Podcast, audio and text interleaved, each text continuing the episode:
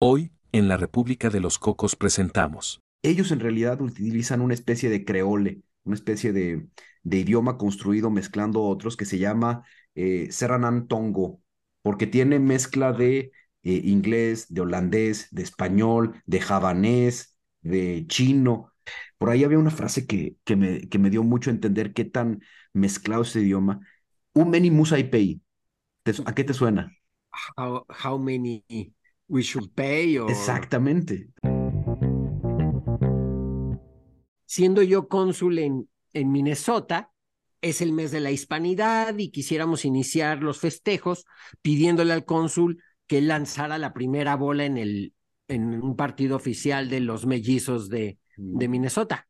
Entonces, el estadio, me anuncian en las pantallas del estadio de los mellizos, mi foto, mi playera oficial de los Twins. Voy entrando, me paro en el montículo, lanzo la bola y pica. O sea, nunca llegó. No llegó. Esta famosa guerra del fútbol. ¿Qué fue lo que pasó ahí entre Honduras y El Salvador, verdad? Es en realidad, o sea, se le conoce como la guerra del fútbol, pero es más una coincidencia en fechas. Había ya muchas tensiones entre Honduras y El Salvador y de repente pues, se da un partido oficial entre, entre Honduras y El Salvador que pues entre las aficiones y todo fue bastante eh, accidentado, por no decir violento, y a los pocos días, por otro motivo, pero de tensiones entre los dos países, estalla esta, esta confrontación que se le conoció como fue pegadito a un partido de, de fútbol como ah, la guerra de, del fútbol. Pero no fue el, partido el origen. No, él no fue el partido del origen. como tampoco fue, como en la historia mexicana, no fueron los pasteles el motivo de la guerra de los pasteles, pero sí. La República de Cocos es una nación independiente ubicada entre Chonchistán y Aquinostán, cuyo cuerpo consular acreditado en México está integrado por Natán Wolf, el embajador, y Pedro Zurita, su cónsul en Monterrey. Juntos conversan semana a semana sobre las naciones del mundo aliadas a la República de Cocos, así como los temas de diplomacia que las unen o las llegan a separar. Los dejo con el H Cuerpo Consular.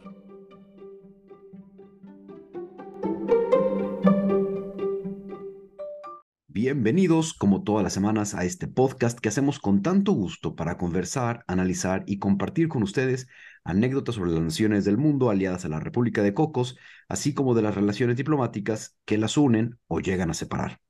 La geografía, la diplomacia y las relaciones internacionales, así como chismes que se nos van ocurriendo, son el tema de este podcast. Yo soy Pedro Zurita, cónsul en Monterrey, y hago reverencia al tiempo que les presento a su excelencia, el embajador de la República de los Cocos en la Ciudad de México, Natán Wolf. Qué gusto saludarlo, querido cónsul, y más gusto me dio haberlo visto esta semana por acá en la Ciudad de México en nuestra reunión de cónsul y embajador de la República de los Cocos. Un gusto. Ya algún día será de cónsules y embajadores, pero por lo pronto es de cónsul y embajador. Hoy queremos también mandar un gran saludo a Ana Karenina CH Lop por sus muy amables comentarios sobre este podcast que nos hace sentir que no se pierde un solo episodio.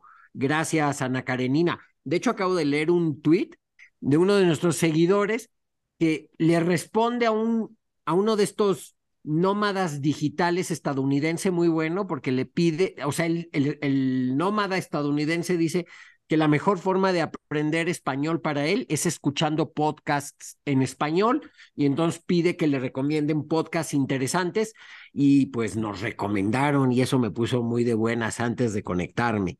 ¿Cómo se llama? No, dime, dime. Alan Holst Charles o Chaires o Jaires eh, así que le agradecemos mucho a Alan Holst por su buena recomendación.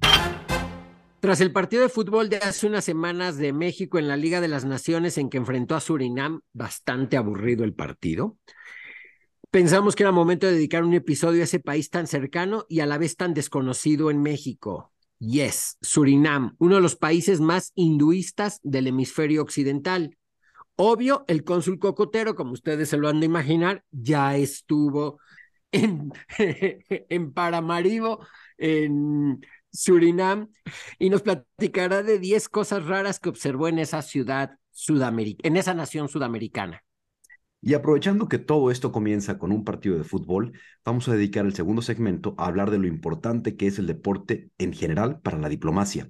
Para ello, nuestro embajador en Ciudad de México nos comentará detalles sobre cómo los Juegos Olímpicos, los Mundiales y las personalidades deportivas colaboran con la diplomacia o incluso se llegan a convertir en escenarios de la geopolítica. Así que sin más, entremos de lleno en materia con Surinam, país del cual tú no estás para saberlo, estimado embajador, pero yo sí te lo voy a platicar. Somos gemelos, casi gemelos, Surinam y yo. Fíjate que Surinam se independizó un 25 de noviembre de 1975 y yo nací dos días después. Entonces le tengo un, una, una fascinación especial, eh, le tengo mucho apego y tenía muchas ganas de ir a Surinam y ya, finalmente lo logré y es justamente lo que les voy a platicar. Vamos a ubicarnos un poco. Surinam, ah, ya nos dijo el, el embajador, está en, en América, está en Sudamérica, en la parte norte de Sudamérica. Son esos tres países al norte de Brasil que a veces pasamos por alto, Guyana, Surinam y la Guayana francesa, es del tamaño similar a Coahuila, más o menos 110 mil kilómetros, 150 mil kilómetros cuadrados, pero hay una población tan concentrada en la, en la costa y el resto del país, nada. De hecho, les voy a platicar algunos detalles de su división política. Surinam es además el único país independiente de América que tiene al neerlandés o holandés como idioma oficial. ¿Esa no te la sabías o sí, estimado embajador? No, de hecho, de hecho, esos tres países justamente por lo, cuando mencionas que luego a veces los pasamos por alto, pues es que además están en Latinoamérica, pero no son latinoamericanos. Sí, están en, en Sudamérica, pero no son latinoamericanos, no, no, tienen raíz latina. En neerlandés, en holandés, no le dicen Surinam, sino le dicen Suriname, con una E final, ah, que, que, sí mira. se pronuncia. Y además, a pesar de que el, el neerlandés es el idioma oficial, el único idioma oficial, ellos en realidad utilizan una especie de creole, una especie de, de idioma construido mezclando otros que se llama eh, Seranan Tongo. Y yo no entendía qué, qué significaba y qué tan importante era este idioma, pero es el idioma que tú y yo estaremos hablando coloquialmente en la calle. Y a lo mejor las clases nos las dan en, en holandés y a lo mejor la comunicación con el gobierno es en holandés, pero en la calle, sobre todo porque hay una eh, división étnica, o no división étnica, simplemente una diversidad étnica tan amplia, pues el surinamés de origen chino habla con el surinamés de origen javanés, pues ¿en qué? ¿En chino? ¿En javanés? No, hablan en Seranán Tongo. Y de hecho, la, la segunda parte de esta palabra Tongo es del inglés, Tong, es la lengua de nosotros. Así se, la, la, la traducción Pero, es nuestra holandés, lengua. ¿un holandés, ¿Un holandés les entiende o no? No, al Seranán Tongo no le entiendes, porque tiene mezcla de inglés, de holandés, de español, de javanés, de chino. Es una mezcla totalmente. Ellos, los, los surinameses, sí entienden a un holandés perfectamente por dos motivos. Uno, porque estudiaron en la escuela y dos, porque su lengua pues tiene las bases del holandés. Entonces, aunque no haya sido la escuela, pues vas a tomar, vas a entender algo del, del, del, del holandés. Por ahí había una frase que, que, me, que me dio mucho a entender qué tan mezclado ese idioma eh, cuando preguntabas cuánto cuestan las cosas, era un many, un many musaipei. ¿A qué te suena? How, how many we should pay? Or... Exactamente. O sea, es, es, es, ¿te acuerdas de cuando había platicado del, del eh, Talk Pidgin de Papua Nueva Guinea, que era una deformación del inglés y que agua se dice wata y que gracias es thank you true? Pues es una deformación tal cual de, de idiomas mucho más simplificado eh, rompen todo, como el, el, creole haitiano también, que rompen la estructura gramatical del idioma original y lo hacen mucho más simple. Así sucede en Singapur con el Singlish. Claro, es cierto. Pues es la creación de nuevos idiomas, así se crean, tal cual. Eh, les había platicado que eh, la gran parte de la, de la población de Surinam se concentra en la costa, y de hecho, diría yo, en la capital, en Paramaribo y su zona eh, conurbada. Dos de cada tres surinameses viven en Paramaribo. Eh, entonces, realmente no hay ciudades importantes fuera, al grado eh, que hay un, hay un distrito, un resort, que así se llama la división. Ellos, en lugar de dividirse en estados, se dividen en resorts. Y el resort más grande eh, se llama Sipaliwini, que es todo el sur, todo el centro y todo el sur del país. Ocupa el 80% del país pero tiene como 3.000 habitantes. No hay ciudades, al grado que la capital, estrictamente, de Zipaliwini, está en Paramaribo. Es decir, a quien le toca gobernar no, no está ahí metido en la selva, está en Paramaribo y por ahí te mandé una fotografía del edificio donde está la sede y pues un edificio, este, pues en medio ruinoso, totalmente, pero es, es tan vasto esta área. ¿Perdón? ¿Cuál es la población de? ¿Sabes cuánto es la población de Surinam? Debe andar como en 600 mil, pero a ver, vamos a checar rápidamente. Porque además me acuerdo que ahora, la semana pasada, cuando fue el partido de México contra Surinam, hablaban de que creo que el estado le cabían solo 3.500 personas, el estadio donde se jugó el partido. Pues sí, mira, eh, veo que son 588 mil. De esos 588 mil, cerca de 400 mil están en la capital. Em, entonces, este, pues sí puedo entender que los estadios sean, sean muy pequeños. Cuando me refiero a la capital, no solamente a la capital Paramaribo como tal, porque esa es estrictamente pequeña, pero toda la zona urbanizada en torno a Paramaribo. Em, y este, este resort de Sipaliwini es tan grande que ocupa el 80% de Surinam. Para que nos demos una idea, qué significa en términos mexicanos, es como si hubiera un estado en México del tamaño de todo nuestro país, salvo Sonora y Chihuahua. Paramaribo, yo sé, varias de las preguntas que, que recibí, ¿cómo es Paramaribo? Em, pues es una ciudad cuyo centro se siente holandés. Pobre, es un país pobre en general, pero su arquitectura pues es legado de, no sé, 200 o 300 años de, de, presencia holandesa. Entonces sus edificios son muy similares a los que te vas a encontrar en Aruba, en Curazao, que tienen esa elegancia holandesa, pero en ambiente caribeño. Y de las cosas que tiene peculiares eh, Surinam es pues su falta de, de, infraestructura. Em, si bien hay carretera que comunica a Guyana y hay carretera que comunica con Guayana Francesa, sus dos vecinos, también es vecino de Brasil hacia el sur, pero no hay carreteras, no hay forma de ir en auto y cruzar toda esa selva de Zipaliwini hasta llegar a, a Brasil. Hay vuelos a Boavista, si no mal recuerdo, pero no hay forma de cruzar en, en carretera. Yo tenía la intención de cruzar en carretera desde Georgetown, la capital de Guyana, hacia Paramaribo, y, bueno, me habían dicho que era más o menos como ocho horas en el cruce, cambiando de, de transporte y todo esto, y lo perdí por azares del destino, lo perdí, tuve que comprar un boleto de avión y qué maravilla que lo haya comprado, ¿eh? porque fue un, un, vuelo de 45 minutos y ya después que me enteré de todas las vicisitudes que hay para cruzar por carretera, dije, bendito sea Dios que pude volar. Y, lo peculiar también es que tanto Georgetown como Paramaribo tienen dos aeropuertos, el aeropuerto internacional y el aeropuerto doméstico, que utilizan además para vuelos así cortitos. Entonces, literalmente salí de un aeropuertito que tiene una pista y hangares en Georgetown y volé a otro aeropuertito dentro de la ciudad con puros hangares nada más. Y después ya para regresar a México, ya volé del aeropuerto eh, principal. Entonces tienen esa infraestructura redundante porque la verdad es que el número de operaciones aéreas que hay de, en ambas ciudades pues es mínimo. O sea, yo creo que si en el día hay seis, siete vuelos, son demasiados.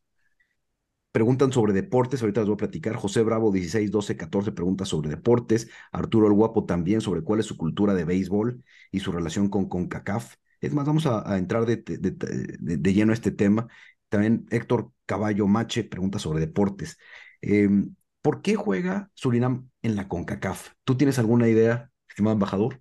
No, porque pues la CONCACAF, ah, bueno, porque de hecho, yo creo que porque la otra es la Confederación, la CONMEBOL es la Confederación Sudamericana de Fútbol y la CONCACAF es la Confederación Norte, Centroamérica y del Caribe de fútbol y las Guyanas normalmente participan en los mecanismos de concertación del Caribe. Al no ser eh, hispanoparlantes ni lusoparlantes y estar en, en, están en Sudamérica, pero pues tienen más afinidad con Trinidad y Tobago o con las islas caribeñas anglosajonas, que no, no, yo creo que viene más bien de ahí. O sea, ha habido una organización y una afinidad más caribeña y por eso es que también entran en la, en la CONCACAF. Sí, y bueno, y gracias a eso México siempre va a los mundiales, porque si no.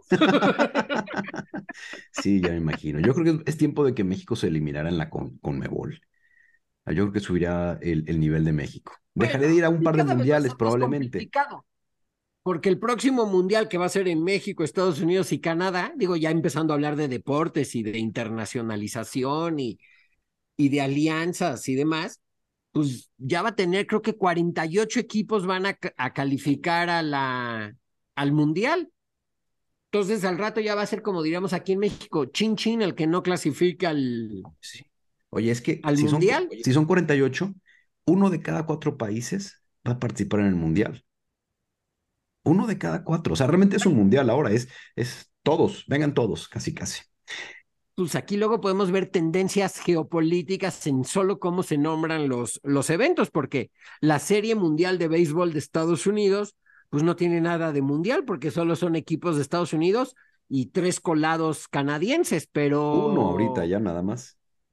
¿Ya nada más queda uno? Sí, los azulejos Es que no de soy fanático del béisbol.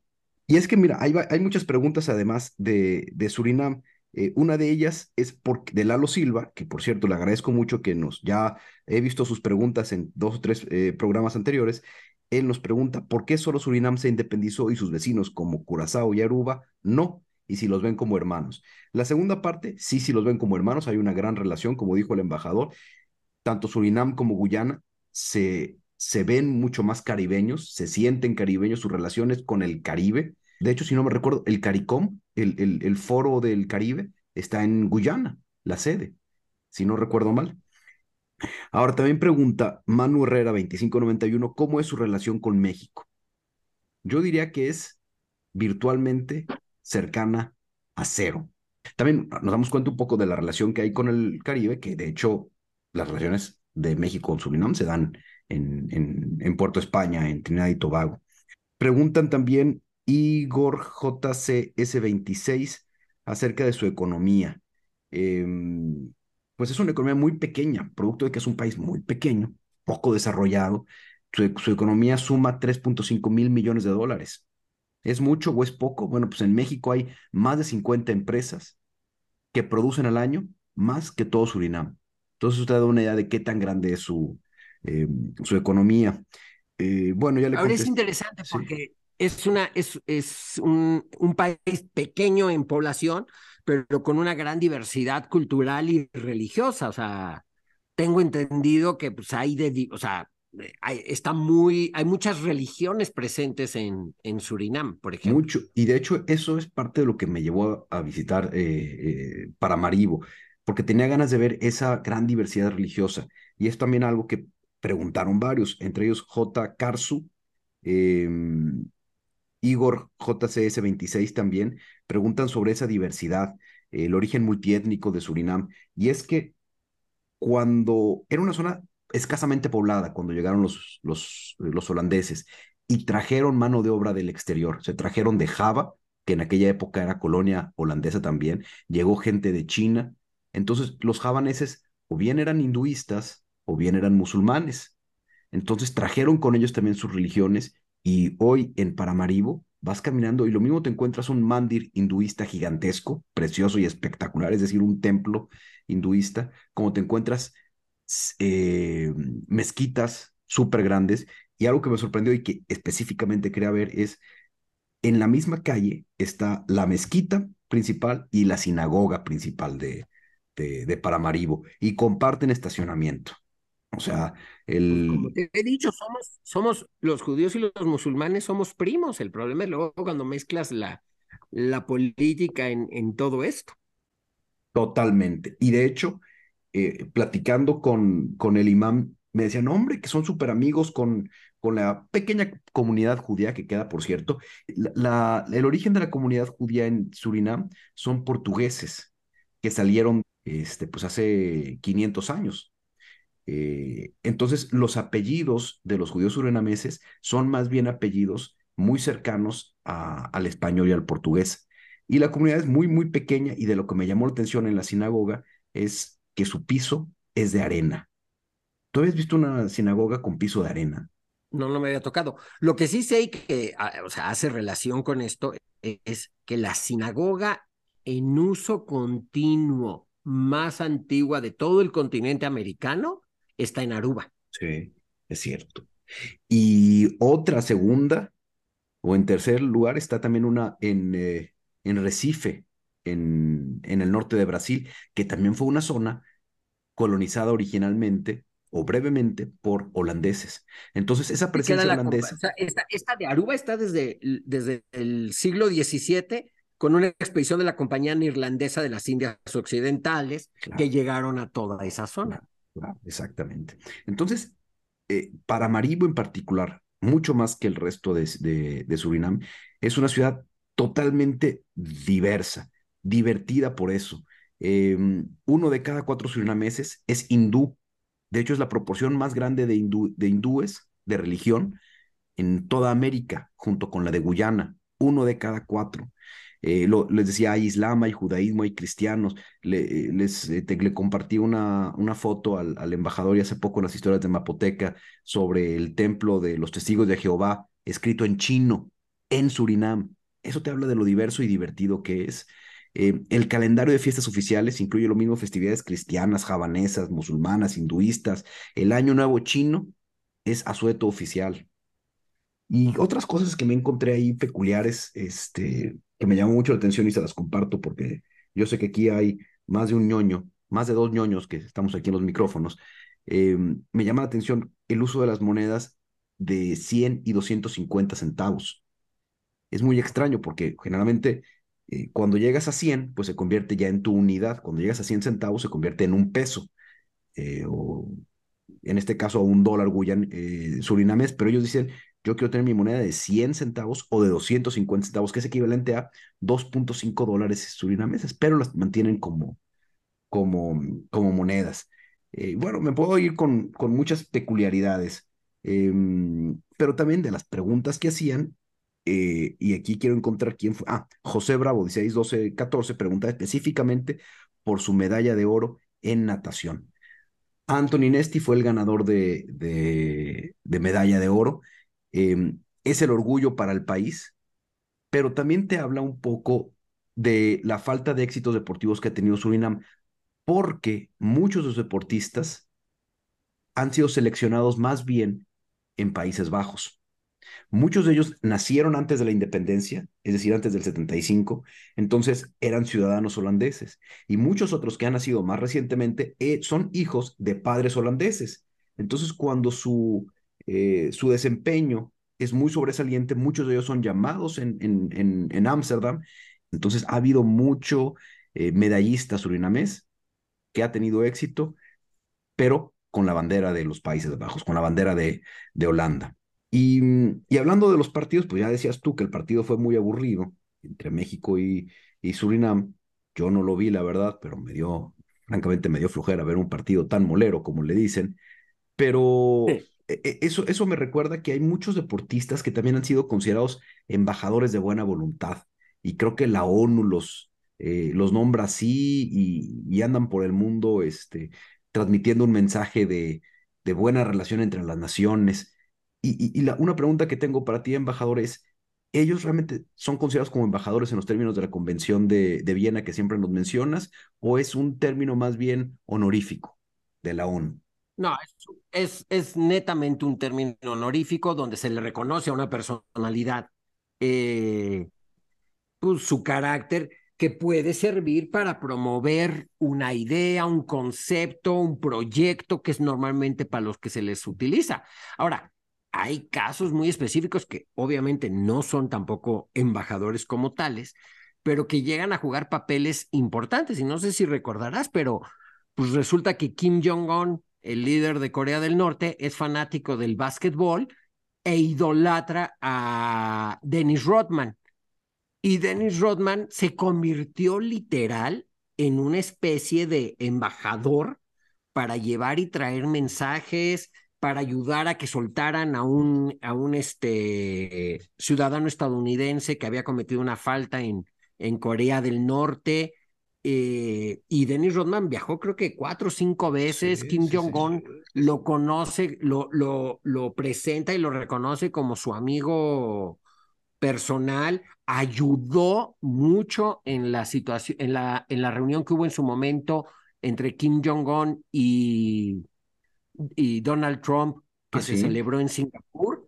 De hecho, a mí era cuando yo, yo estaba de embajador en Singapur y Dennis Rodman jugó un papel importante en esa, en esa, en esa relación que no ha trascendido más por otros motivos fuera de, de, que no vale la pena explicar ahorita y complicaciones.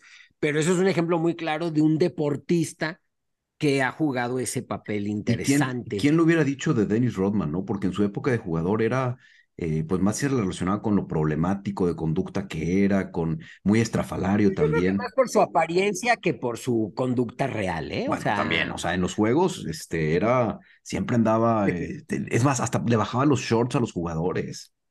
En todos estos, en todos estos eventos internacionales, donde los más conocidos, sin duda alguna, son las, las Olimpiadas, los Mundiales de Fútbol, y en general todos son eventos de buena voluntad que han dejado infinitamente más buenas cosas que malas, pero ha habido incidentes negativos o controversiales, por decirlo de alguna manera, manera en algunos casos, eh, y se me vienen a la memoria, o sea, de los importantes. Eh, durante, eh, en Berlín 1936, durante el ascenso de, de, de Hitler, fueron unas Olimpiadas muy, muy complicadas que de hecho eh, hay hasta películas, no sé si tú las has visto, querido cónsul, o, quienes nos escuchan las han visto, pero hay muchas películas sobre la hazaña de Jesse Owens, eh, un jugador afroamericano de Estados Unidos que ganó cuatro medallas de oro,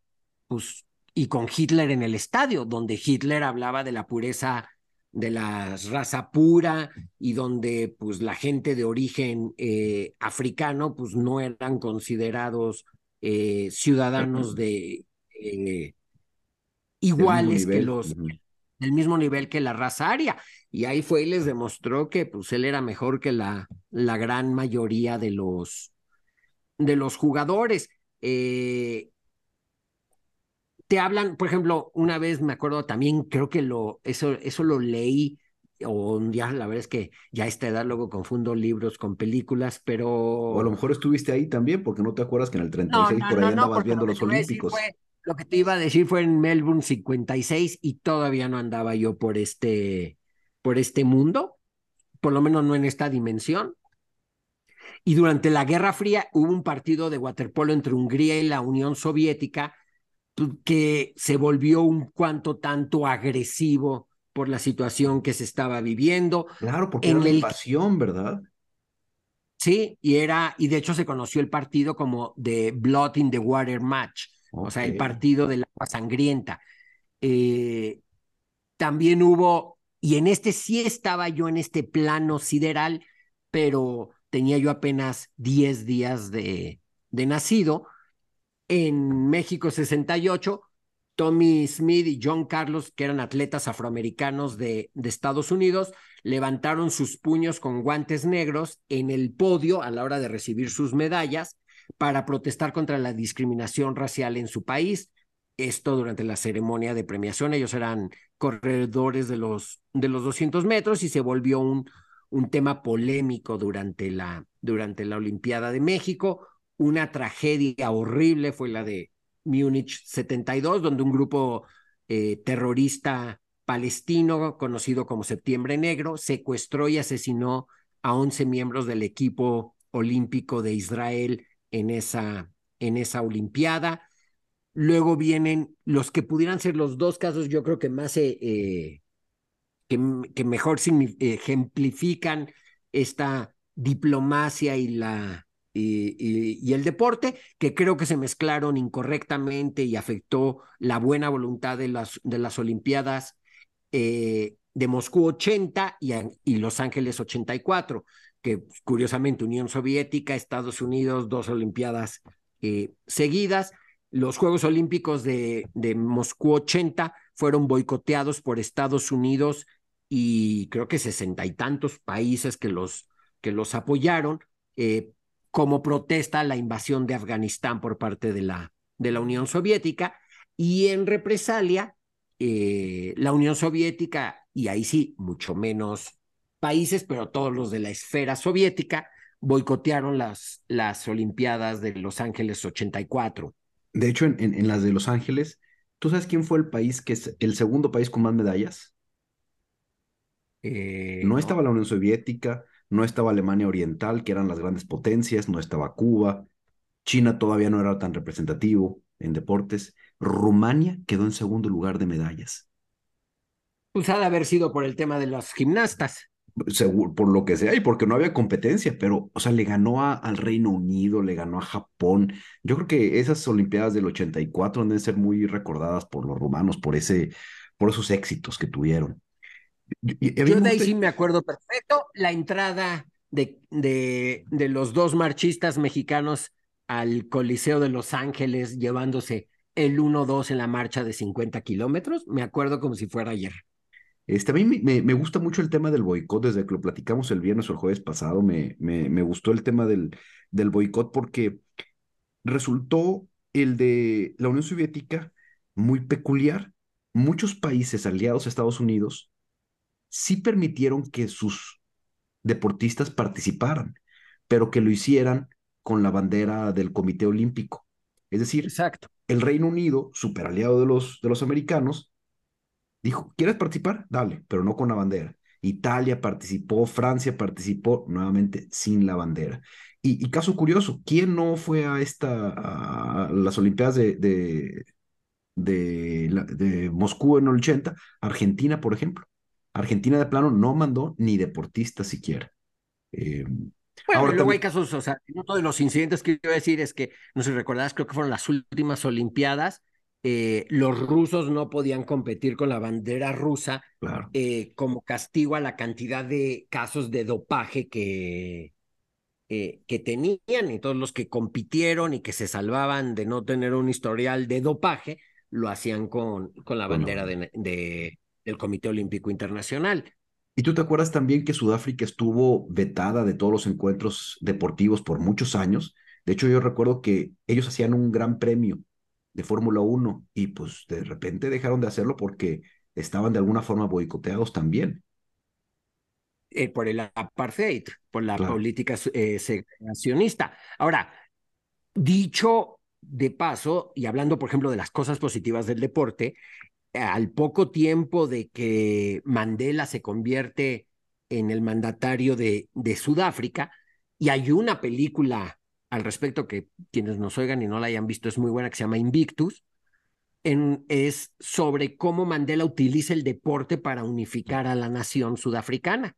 Y entonces con el eh, consigue la Copa Mundial de Rugby y que él consigue, o sea, era tal la carga emocional y demás que significaba para los sudafricanos estar jugando esta nueva Copa Mundial de Rugby en, eh, tras la eh, para, tras la ascensión al poder de, de Mandela, que pues acaba ganando Sudáfrica, se enfrenta contra la potencia mundial que eran los All Blacks, que es el equipo de Nueva Zelanda en, en rugby, y acaban ganando. La película de hecho es muy buena y habla justamente cómo el deporte ayudó a unificar a, a, la, a, la nueva Sudáfrica.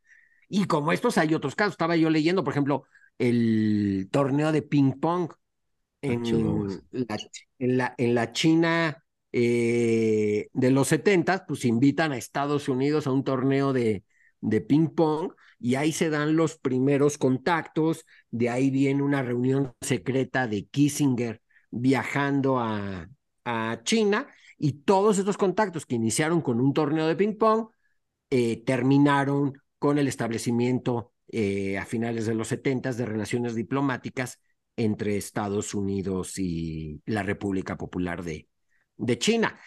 Es un tema donde el deporte fue la, eh, ese pasito que había que dar para ver cómo destrababas o cómo lograbas avanzar en algo que estaba completamente atorado y como eso se han dado otros casos.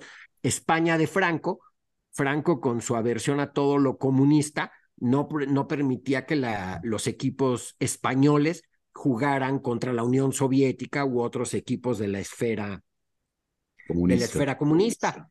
Y todo empieza a mejorar cuando ya se empiezan a dar esos, esos primeros encuentros, encuentros deportivos. Y eso ha pasado en muchas cosas. Hay otras que luego a veces este, pues, no se entienden o, o para tratar de facilitar las cosas, como por ejemplo en las eliminatorias eh, mundialistas, Israel no juega con los grupos de Medio Oriente. Israel juega en la eliminatoria europea, lo cual pobre porque eso le pesa y prácticamente nunca va, nunca va a un mundial. Si no me equivoco, creo que el único mundial que Israel ha ido es el de, el de México 70, Fue la única vez que participó. ¿Y cómo le fue? Mundial. Pero no creo que le haya ido bien. Oye, y, creo que lo mismo va a pasar ahorita con Rusia. Rusia ya está pidiendo eh, participar en eliminatorias con los países asiáticos. Siendo un país bicontinental, dice, a ver, si no me dejan jugar en la UEFA, pues me voy a hacer amigo de los de la de, de los asiáticos para jugar ahí en, en eliminatorias. Em, sí, definitivamente, mira, una de las preguntas que te quería hacer, creo que ya la abordaste muy bien, es si todos estos eventos, la organización de estos eventos, son un escaparate de soft power o, realmente es un impulso genuino de, desarrollar el, el, aspecto deportivo, pero por lo que tú me platicas, hay tanto detrás de la organización de estos grandes eventos que es, pues, ejercer el pulso del soft power o generar políticas de hermanamiento, de aligerar tensiones, sin duda, ¿no? Ah, no, sin duda, yo creo que el deporte en sí es un soft power, o sea, eh, claro. hay naciones que su, o sea, por ejemplo, en la India, digo, y ahí porque son deportes muy poco conocidos o populares para nosotros, pero en la India el cricket es toda una pasión. En Bangladesh, en todos sus países, es una pasión impresionante el, el, el cricket. Eh, en los países del hemisferio sur, y desconozco a qué se deba eso, el rugby es, es realmente, realmente popular. Eh, en el caso de México y Estados Unidos, la afición que se ha generado en México, eh, el béisbol, a lo mejor, y además habría luego que buscar a alguien que sí sea experto en eso, porque el béisbol en México es popular en las costas y no en el resto del... No, sí lo fue. Déjeme decirle, porque ahí sí yo le he investigado al tema del béisbol. los primeros partidos de béisbol en México eh, podemos documentarlos unos o en Sonora o en Matamoros, eh, naturalmente por eh, miembros del ejército que estaban en, en alguna intervención. organizaron su partido y dejaron ahí equipo y la gente los vio y, y lo, lo fue replicando cuando vinieron a construir eh, ferrocarriles, pues también pasaban largas temporadas y empezaban, traían su, su deporte. Pero sí se fue manifestando por todo el país. Lo que pasa es que en la parte sur, en la parte de, Ciudad de México, de Toluca, de Querétaro, em, yo creo que pudo más la televisión en los años 60 y 70 para impulsar al fútbol, pero en, hubo un tiempo en que la Liga Mexicana se jugaba en la Ciudad de México los equipos ah, iban a la Ciudad de México para... Y los, Tigres. Y, los primeros, pero, pero incluso antes, o sea, los primeros campeones del béisbol mexicano eran los equipos Comintra, Adams, que eran de la Ciudad de México y que los equipos del resto del país iban a jugar allá. O sea, no iban a pagar la visita, sino el torneo se hacía en la Ciudad de México.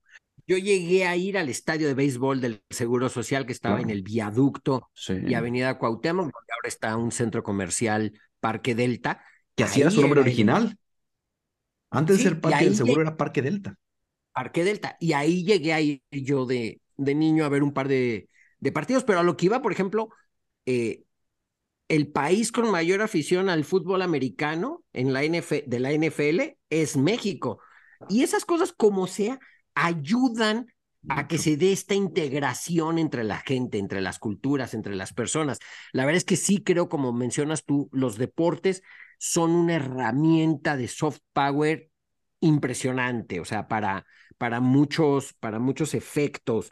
De hecho, aquí te podría, ¿te acuerdas una anécdota que te conté hablando de la diplomacia? O sea, siendo yo cónsul en, en Minnesota, eh, pues llegan un día, estoy oyendo que entran a la oficina de mi asistente y le dicen que, ay, vengo a hacerle una propuesta a lo mejor un poco rara para el cónsul, pero es que es el mes de la hispanidad y quisiéramos iniciar los festejos pidiéndole al cónsul que lanzara la primera bola en, el, en un partido oficial de los mellizos de, de mm. Minnesota.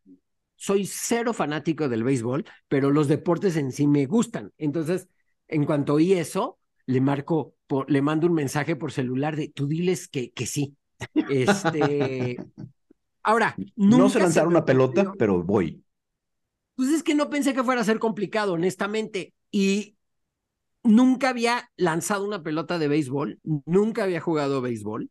Entonces, yo oía las transmisiones de béisbol que el pitcher y el en el montículo pero nunca me imaginé que el montículo de verdad era una montaña de arena, o sea, sí está por encima del resto y eso hace que pues la dinámica del lanzamiento de la bola sea, sea distinto. Entonces, el estadio, me anuncian en las pantallas del estadio de los mellizos, mi foto, mi playera oficial de los Twins con mi, con mi apellido, por cierto, que me quedaba como vestido largo de noche, pero voy entrando, me paro en el montículo, lanzo la bola y pica. O sea, nunca llegó. No o sea, llegó. llegó, pero de re... o sea, no fue falta de fuerza, fue falta de habilidad. Picó y llegó al catcher ya de rebote. Y pues fui motivo de burla, sobre todo en la comunidad eh, mexicana, hispana en general en el estado por un par de semanas. Se mencionaba mi lanzamiento en algunos programas de radio. Y pues debí de haber, debí de haber practicado practicado el tema. Pero, por ejemplo, hablando de todo ese tipo de cosas, también me tocó, por ejemplo, estar una vez en el lanzamiento de la moneda en un partido de, de fútbol americano entre los vikingos de Minnesota y los Santos de Nueva Orleans. Y de hecho era significativo porque era el primer partido después del huracán que había azotado Nueva eh, Orleans. Nueva Orleans. Entonces era un homenaje para, para ellos. Y la verdad es que son cosas muy, muy ¿Y ¿Te salió bien el volado o también este, salió mal como el, el lanzamiento? Yo creo que no se arriesgan porque resulta que por reglas, o sea, la NFL que tiene reglas para todo, el volado solo lo puede lanzar el referee para estar seguro que es la moneda, que se lanza correcto, que no hay tranza. Los demás nos convertimos en testigos del, del volado, pero lo digo porque cómo es aquí, cómo se mezcla la política, la diplomacia, el deporte, es algo como intrínseco. De hecho, en, en esa ocasión eh, habíamos tenido una semana de eventos de promoción de, del estado de Colima en, en Minnesota, porque además resulta que la capital de Minnesota, San Paul y Manzanillo, eh, son ciudades hermanas y había, hay mucha interrelación y había sido un evento muy importante. Entonces estábamos el, el gobernador y tu servidor atestiguando el lanzamiento de la, de la moneda. Y esto nos lleva a mucho a qué es lo que realmente pasa en, eh, entre la diplomacia y los, y los deportes. Fíjate que ahora lo vimos en el, en el, en el Mundial de Béisbol que acaba de pasar y, y tenías grandes potencias jugando, Japón, Corea del Sur, Taiwán. Entonces, ¿cómo llegó el béisbol allá? ¿Cómo son tan, tan buenos? Y todo viene a partir de la Segunda Guerra Mundial, en que Estados Unidos mantuvo bases eh, militares, bases navales allá, y poco a poco fue permeando en el gusto de los locales al grado que en Japón el deporte nacional, no solamente en Japón, en Corea del Sur y en Japón, el deporte nacional es el béisbol.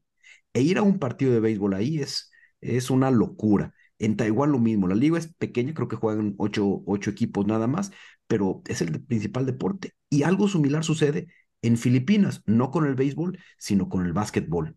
El básquetbol llegó ahí y se convirtió en el deporte principal precisamente por la presencia que tuvo Estados Unidos en la primera mitad del siglo XX hasta la, hasta la Segunda Guerra Mundial. Y esa presencia de bases militares y de población eh, flotante americana, pues dejó su huella en los deportes, en el básquetbol, por ejemplo. Y hoy el deporte que más sigue la gente en Filipinas es el básquetbol. Y tú los ves en las calles y miden unos 60. Sin embargo, tiene un equipo muy competitivo. Y ahora van a ser eh, sede del Mundial. Este año se juega el Mundial de, de básquetbol. Las sedes son Japón, Indonesia y Filipinas. Y también hay Mundial de Rugby este año y la sede va a ser, ay, se me fue, la sede es Francia, si no me recuerdo. Es más, valdría la pena platicar del rugby porque nos da oportunidad, o sea, hablar del, del Mundial de Rugby porque nos da oportunidad de platicar de países que no son tan conocidos, por ejemplo, Samoa, Tonga, Fiji, que son súper exitosos en el rugby, pero pues que en otras cosas no, no, no agarran mucha atención y estaría bueno platicar de, de ellos. No, y de hecho, exacto, y además son, de hecho es un deporte, si bien europeo, donde algunos europeos son importantes eh, eh, representantes de- del rugby, pero en general se juega en el hemisferio sur. El, Totalmente. Sí. Nueva Eso es- Zelanda, eso es- Australia, Eso es muy Sudáfrica. habla de toda esta geopolítica también del, del deporte. El cricket, sin duda alguna, pues es un, resabio del colonialismo británico. Entonces, cómo todas esas cosas van teniendo, van tejiendo eh, su, su propio, van teniendo su propio desarrollo e influyen sin duda alguna en temas, en temas geopolíticos, porque puedes tener cosas serias, lo que tú quieras, pero pues prácticamente todos los mandatarios del mundo acaban siendo fanáticos de algo y disfrutan y les gusta. Y, y es un puente que se tiende. Exacto, y hacen lo que sea porque se, se eh, poder estar presentes o estar, no sé, y aquí vemos, por ejemplo, hablándolo hasta en la política nacional, tienes a López Obrador fanático del béisbol, a Calderón fanático de la Fórmula 1, eh, así como que van, Margarita Zavala, uno la sigue en Twitter y es fanática del fútbol americano, o sea, hay como cada quien tiene también son pasiones, son pasiones. Son pasiones desenfrenadas, porque además, pues ahí sí es el amor a la camiseta y sea lo que sea, pues te desvives por el, por el tema del, del deporte. Ustedes saben que, que India y Pakistán pues tienen sus desencuentros un día sí y el otro también. Sin embargo, en el tema del cricket siempre ha servido para, para aligerar tensiones y hay partidos donde juegan amistosamente eh, India y, Pakistán y el candidato a la presidencia reciente, que lo fue hace, hace poco tiempo en Pakistán, fue un campeón de cricket, un gran jugador de cricket, Imran Khan, si no mal recuerdo. Entonces, esa pasión en los deportes se lleva hacia la, la política y a la geopolítica también. Te quería preguntar de dos eventos deportivos más, estimado embajador, para que nos ayudes a desmenuzarlos. Y es algo que tú ya habías comentado antes, esta famosa guerra del fútbol. ¿Qué fue lo que pasó ahí entre Honduras y El Salvador, verdad? Es en realidad, o sea, se le conoce como la guerra del fútbol, pero es más una coincidencia en fechas, más que un tema de guerra como tal. O sea, había ya muchas tensiones entre Honduras y El Salvador eh, por diversos temas geopolíticos, económicos, comerciales, por muchas cosas, y de repente pues, se da un partido oficial entre, entre Honduras y El Salvador, que pues entre las aficiones y todo fue bastante eh, accidentado, por no decir violento, y a los pocos días, por otro motivo, pero de tensiones entre los dos países, estalla esta esta confrontación eh, bélica entre Honduras y El Salvador, que se le conoció como fue pegadito a un partido de, de fútbol como ah, la guerra de, del fútbol. Y de hecho duró, creo que tres o cuatro días, afortunadamente, nada más el. Pero no fue el, partido el, el, origen. No, él no fue el partido el origen. como tampoco fue, como en la historia mexicana, no fueron los pasteles el motivo de la guerra de los pasteles, pero sí. Es cierto. Y, y, es el... Hubo otros juegos, que seguramente tú recuerdas, en los años 90, los Juegos de la Buena Voluntad, que si no me recuerdo, una edición fueron en Los Ángeles, en Leningrado todavía, hoy San Petersburgo. ¿Te acuerdas del alcance de estos juegos? Sí, pero esos en realidad eran hasta como un tema mercadológico que hizo, si no me equivoco, Ted Turner, el, el este, empresario de los medios, que de hecho creo que estuvo hasta casado con Jane Fonda. Bueno, ya entrando en chismes de Ahora sí es chisme, esto es chisme, nada más. Chisme, chisme, todo tipo, pero hasta donde entiendo eso era una, pues era un, una idea de negocio de él que tuvo algo de éxito y donde en realidad el principal motivo pues era eh, una contrapropuesta a la Guerra Fría entre, entre Estados Unidos y la Unión Soviética. Se le ocurre casi hacia el final de la Guerra Fría, entonces pues el impulso para seguirle ya no era, ya no era tal. Y además ya no era tan necesario y además tenías a final de cuentas, pues algo muy similar, mucho mejor organizado y con mayor tradición que eran los Juegos Olímpicos.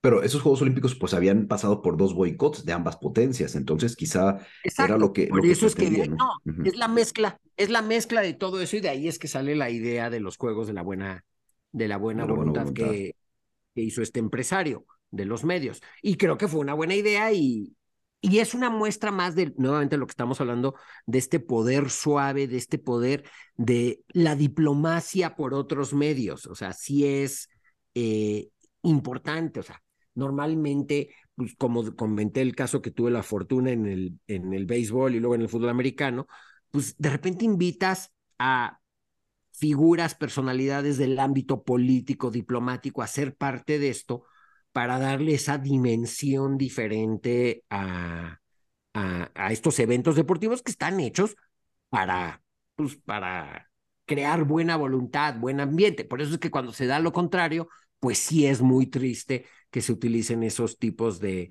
eventos para eso. O situaciones, no sé si te acuerdas que en pleno COVID, eh, Djokovic no pudo jugar el abierto de Australia porque nunca se quiso vacunar y el escándalo que armó y demás por no, este, cuando pues siendo un deportista de ese tamaño, pues tendría que servir también de ejemplo para otras, para otras bueno, cosas. a lo mejor el ejemplo que quiso mandar es este, eh, pues, no vacunarse.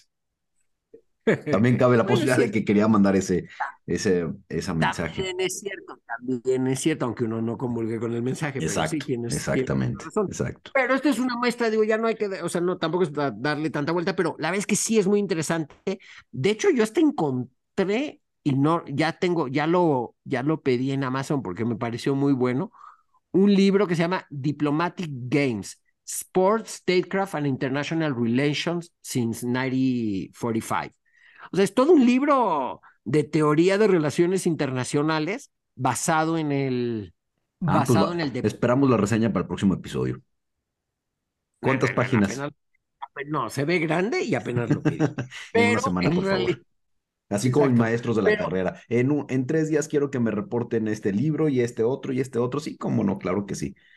Digo, yo sé que es un reto para las instituciones académicas y a lo mejor luego hablamos de, del impacto que va a tener eso en las relaciones internacionales, pero has entrado a ver el chat GPT. O sea, porque, por ejemplo, tú ahorita me decías, quiero el reporte del libro. O sea, muy probablemente si le pongo...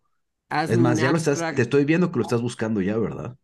No, lo que sí estoy haciendo mientras que estamos hablando es que le pedí el itinerario turístico de tres días a, a Ah, Monterrey. para Maribo. Y hablamos, ¿eh?